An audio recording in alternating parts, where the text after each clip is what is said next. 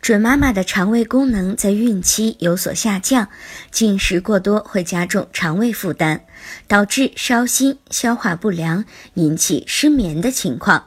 建议准妈妈晚上可以吃的简单一些，饭后至少两至三小时再睡觉。如果选择吃宵夜，要选择粥、面包等容易消化的食物，不要空腹睡觉，让胃空着会加重恶心、想吐的感觉。尤其是在孕早期，空腹睡觉会影响到准妈妈的睡眠。准妈妈在睡前不宜饮用太多的水。虽然准妈妈需要保证饮水量，但是我们并不提倡准妈妈睡前喝太多的水，以免导致频繁起夜，打扰睡眠。